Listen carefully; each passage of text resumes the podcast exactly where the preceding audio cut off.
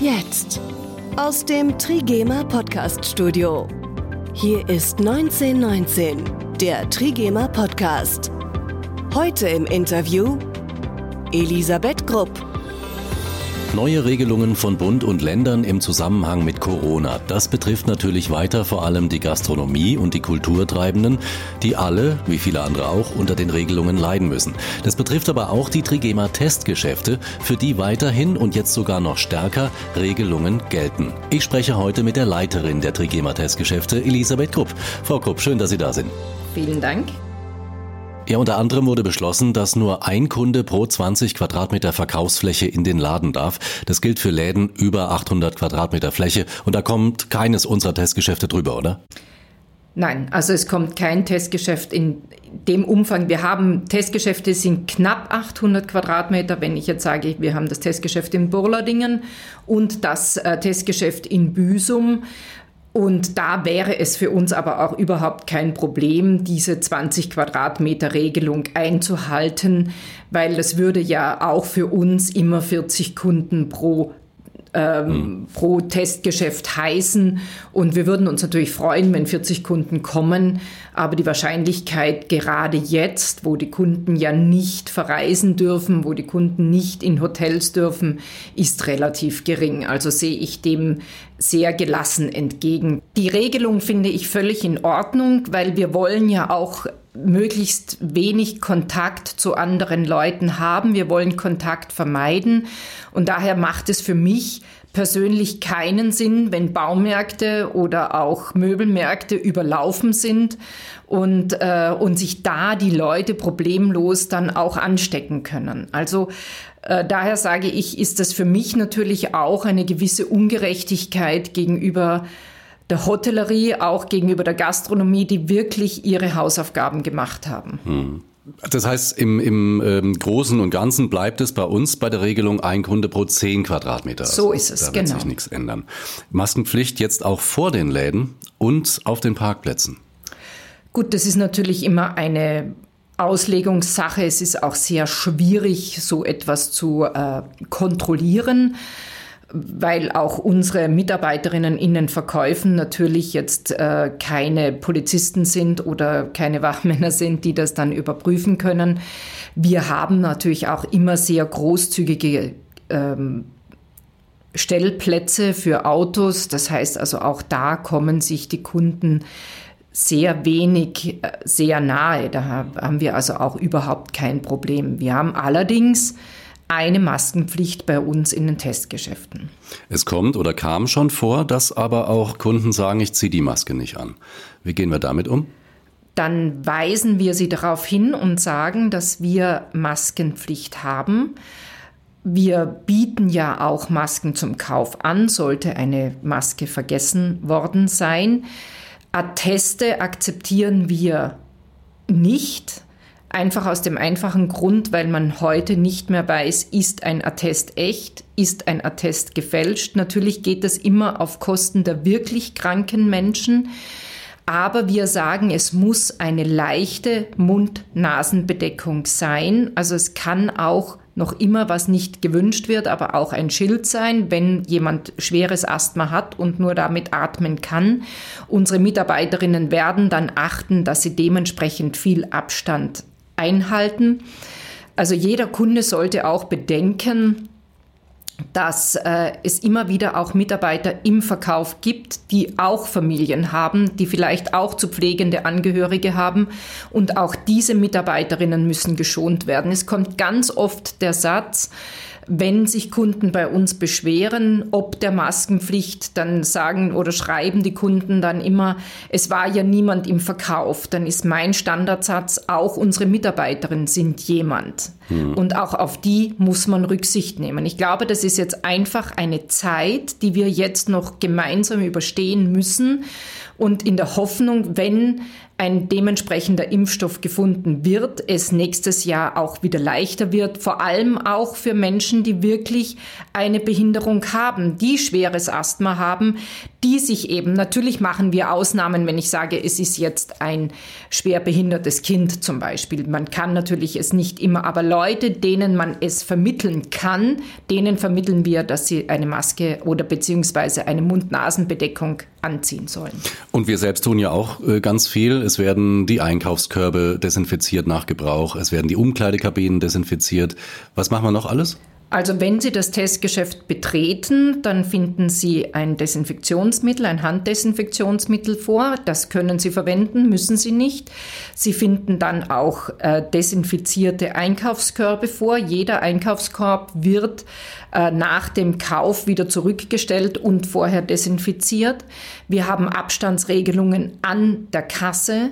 Wir haben äh, Hinweise auf Maskenpflicht beim Betreten des Ladens. Wir haben Spuckschutz an der Kasse und auch, sage ich mal, ähm, zum Beispiel äh, Sockenkisten oder Sockenregale so hingestellt, dass eben auch dementsprechend Abstand gehalten werden kann. Und äh, es werden auch abends jedes Mal die Kabinen Flächen desinfiziert. Haben Sie das Gefühl, dass diese ganzen Maßnahmen vielleicht auch ein Hemmnis sein könnten, dass die Leute sagen, ich gehe jetzt nicht mehr in den Einzelhandel, ich will da nichts mehr kaufen? Ich also ich glaube eher, dass die Leute sich da oder unsere Kunden sich eher in Sicherheit wiegen. Wir geben ihnen ja nicht das Gefühl, dass wir äh, hinter ihnen äh, herräumen oder dass wir sie bedrängen mit irgendwelchen Hygienemaßnahmen, aber wir geben ihnen das Gefühl, dass sie, wenn sie bei uns sind, in einem Trigema-Testgeschäft einen sicheren Einkauf tätigen können. Also ich habe bis heute noch nie ein Gefühl oder die Beschwerde gehabt, dass man sich dadurch nicht angesprochen gefühlt hat. Es gäbe aber auch die theoretische Gelegenheit für alle, die nicht reinkommen möchten, dass die vorher anrufen können in dem jeweiligen Testgeschäft und sagen, ich möchte das und das haben, legt mir das bitte raus, ich komme das abholen, notfalls sogar vor der Tür. Das können wir anbieten, haben wir jetzt in dem Fall noch nicht gehabt, aber es wäre möglich. Wenn es wirklich jemanden gibt, der es absolut keine Maske tragen kann, wir kommen unseren Kunden in jeder Hinsicht entgegen und können auch wirklich alles in einem netten Gespräch auch organisieren. Hm. ist für uns auch wirklich kein Problem. Wir haben immer viele Kunden, die anrufen und sagen, haben Sie das und das Teil drinnen, die sich im Online informieren. Wir richten die Ware her. Wir können die dann auch, sage ich, über die Kasse laufen lassen. Unsere Mitarbeiterinnen kommen dann auch und bringen die Belege raus. Also es ist wirklich keine Schwierigkeit bei uns in jedweder Art einzukaufen. Wie gehen denn die Mitarbeiterinnen mit der Situation im Moment um? Kommen da, kommt da Feedback, kommen da Wünsche? Also die Mitarbeiterinnen sind ja genauso wie unsere Kunden angehalten, immer eine Mund-Nasen-Bedeckung äh, zu tragen, wenn sie im Verkauf sind.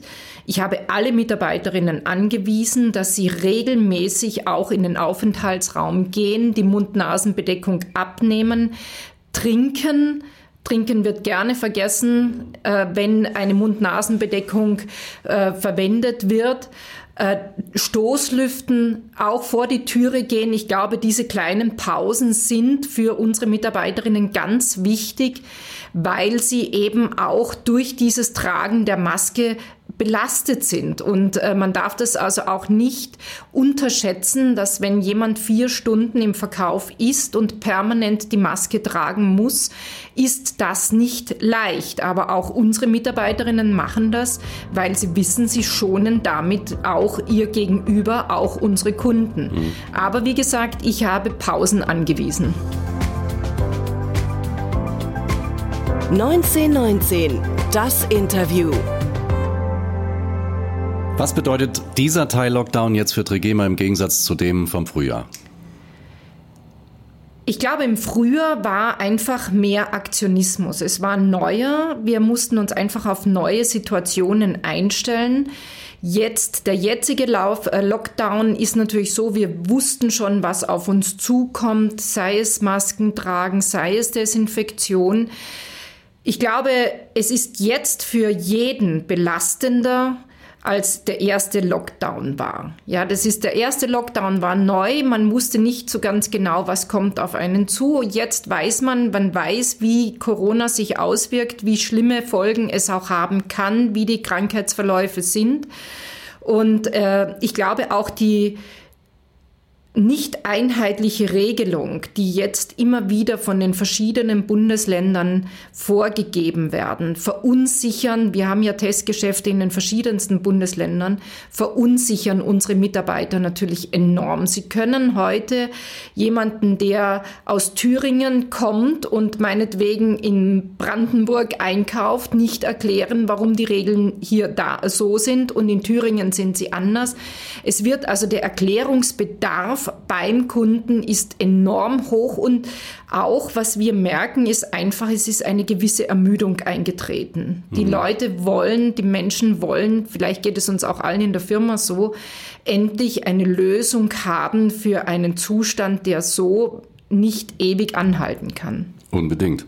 Aber vielleicht hat es auch was Gutes. Wie denken Sie da? Hätte man zum Beispiel jetzt Zeit, in diesen Zeiten äh, Dinge zu erledigen, die liegen, äh, liegen geblieben sind? Also ich denke, viele haben ja schon Dinge erledigt während des ersten Lockdowns. Mhm. Und ähm, daher natürlich bleibt man zu Hause und man muss auch zu Hause bleiben, einfach um diese Welle, die jetzt wieder auf uns zugekommen ist, zu brechen. Ich befürchte, dass wenn die Lockerungen wieder aufgehoben werden, einfach der Freiheitsdrang eines jeden Menschen so groß ist, dass, es, dass alle Vorsichtsmaßnahmen relativ schnell wieder über Bord geworfen werden. Jetzt haben wir auf jeden Fall die Chance, die Infektionszahlen niedrig zu halten oder niedriger zu bekommen.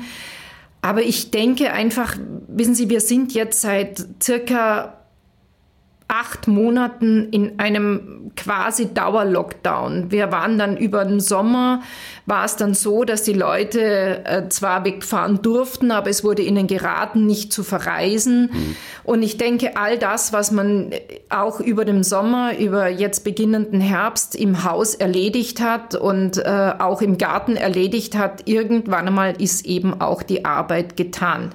Mhm. Und es ist eben auch so, dass eben auch, ich sage immer wieder, für unsere Jugend ist dieses Jahr ein verlorenes Jahr, weil sie einfach die Kontakte, die einfach notwendig sind, um sich auch entfalten zu können, nicht leben können. Und das halte ich für schwer bedenklich, ja. Wollen wir hoffen, dass sich das äh, bald möglichst ändert und dass das Jahr 2021 dann etwas besser wird als das Jahr 2020. Also ich bin zuversichtlich. Äh, wir haben ja auch, sage ich, äh, große Arzneimittelfirmen bei uns in der Umgebung und ich bin zuversichtlich, dass ein Impfstoff kommt. Es wird sicherlich dauern, bis alle geimpft sind aber dass es verschiedene Anbieter gibt und wir äh, davon nächstes Jahr profitieren können und es für uns dann auch leichter wird wieder. Also da bin ich sehr zuversichtlich. Ich glaube, das Jahr 2021 wird besser werden, als es jetzt viele prognostizieren. Darüber werden wir noch reden in drei Wochen, wenn es dann die nächste Episode 1919 gibt, dann mit der kompletten Familie Group, die dann hier sein wird. Und da werden wir so einen kleinen Rückblick auf das Jahr 2020 und einen Ausblick auf 2021 machen. Vielen Dank, dass Sie da waren. Einblicke von Elisabeth Grupp, der Leiterin der Trigema Testgeschäfte. Dankeschön und alles Gute. Dankeschön und vielen Dank fürs Gespräch. Haben Sie Fragen an die Familie Krupp? Was interessiert Sie? Schreiben Sie mir eine E-Mail über podcast.trigema.de. Ich werde dann versuchen, Ihre Fragen in der nächsten Episode weiterzuleiten und zu stellen, damit Sie eine Antwort bekommen. Also Ihre Frage an den Chef Wolfgang Krupp, seine Frau Elisabeth, die Tochter Bonita oder den Sohn Wolfgang Junior können Sie jetzt stellen. Schreiben Sie eine E-Mail an podcast.trigema.de. Haben Sie ein schönes Wochenende und bis in drei Wochen. Das war 1919, der Trigema Podcast. Alle Episoden auch auf trigema.de.